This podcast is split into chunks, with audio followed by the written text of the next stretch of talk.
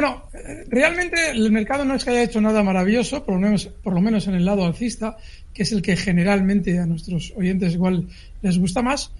Pero feliz en el sentido de que lo que hemos vivido durante las últimas semanas, con un sistema financiero empeñado en seguir manteniendo la mascarada de la guerra de Ucrania, indica que claramente todavía el techo absoluto del mercado no ha llegado y que probablemente va a tardar en llegar, porque la subida se ha producido rapidísima. Si recuerdan, en octubre, cuando el mercado marca mínimos, con aquel famoso del mercado va a subir y mucho, bueno, pues, eh, y no solamente rápido, sino en profundidad, todas esas cosas realmente implican que para que el mercado deje de subir, se necesita que, primero, lo que estamos viendo ahora se ralentice, y por ahora no lo está haciendo, que aparezcan las buenas noticias, el fin de la guerra, y que el mercado pegue sus últimos estertores de su vida, dando la sensación de que, hombre, en el caso de que se haya terminado la guerra, como ya hemos terminado la guerra, pues ahora la bolsa va a subir mucho. Y ahí es donde probablemente veamos el fin de la subida. Si digo la guerra de Ucrania y se acaba la guerra de Ucrania, pero al día siguiente tenemos otra, seguimos igual. Es decir, seguimos con un mercado que seguramente va a querer seguir subiendo y por eso se están generando hmm. los conflictos geopolíticos. Recuerden ustedes cómo insistía yo en febrero del año pasado con lo importante que era entender quién accionaba en el conflicto.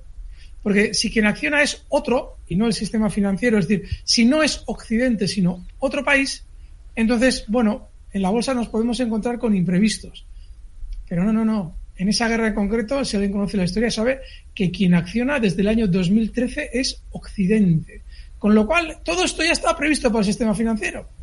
Nosotros no sabemos exactamente cómo va a ser, pero sí debemos saber que una vez que se haya generado un extremo de miedo, como sucedió en octubre, van a subir sin nosotros, porque han preparado la caída, han preparado el conflicto, es decir, la razón para que vendamos, y ahora se están escapando sin nosotros.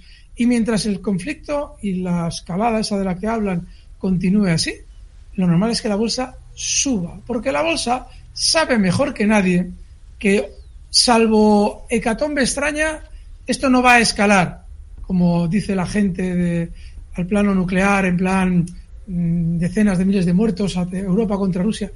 Por lo que dice la bolsa, no debería estar subiendo tanto. Si hubiera caído, Recuerden todas las profecías de los, entre comillas, gurús, de que el mercado va a caer un 60% más y todo eso que explicábamos aquí, no hagan caso. Si hubiera caído ese porcentaje que ellos decían, entonces sí que podríamos estar ya temblando porque algo no estamos viendo que nos va a venir en el plano geopolítico. Pero no, la bolsa está subiendo, con lo cual, mientras siga habiendo incertidumbre, esto lo normal es que suba que podamos tener paradas, hombre, pues fíjense, técnicamente fíjense en qué zonas estamos. Estamos ya, en el caso, por ejemplo, del DAX ETRA, en la gran figura de vuelta a la baja previa a la entrada de Putin en Ucrania, y eso es muy importante, porque ahí es donde el sistema financiero vendió muchos títulos, hmm. con lo cual ya a partir de ahí ya no está tan interesado en subirlo, aunque con ese sentimiento negativo lo suba más, que lo subirá. Pero ya no es como antes, cuando escapaba al alza estos meses atrás y decía, que, vendáis, ¿eh? que vendáis, que, hay que tener mucho miedo y que viene la recesión. Eso era cuando subían muy rápido. Ahora ya no está la cosa igual, con lo cual ahora ya el mercado es normal que no suba tan fuerte. Si vamos, por ejemplo, al caso del IBEX, sucede otro tanto de lo mismo. Fijaos la semana pasada cómo explicábamos por qué no había que ponerse cortos y es que es lógico.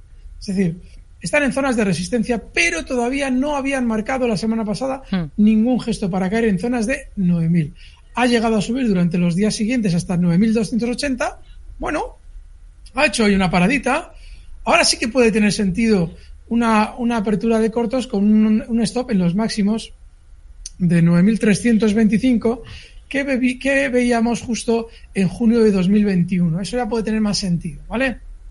Porque ya hoy por lo menos ha dado un poquito de miedo. Pero la situación global a corto plazo. Podemos hmm. ver recortes por esas resistencias, pero recuerden, Seguimos con la fiesta iniciada en octubre y esa fiesta todavía no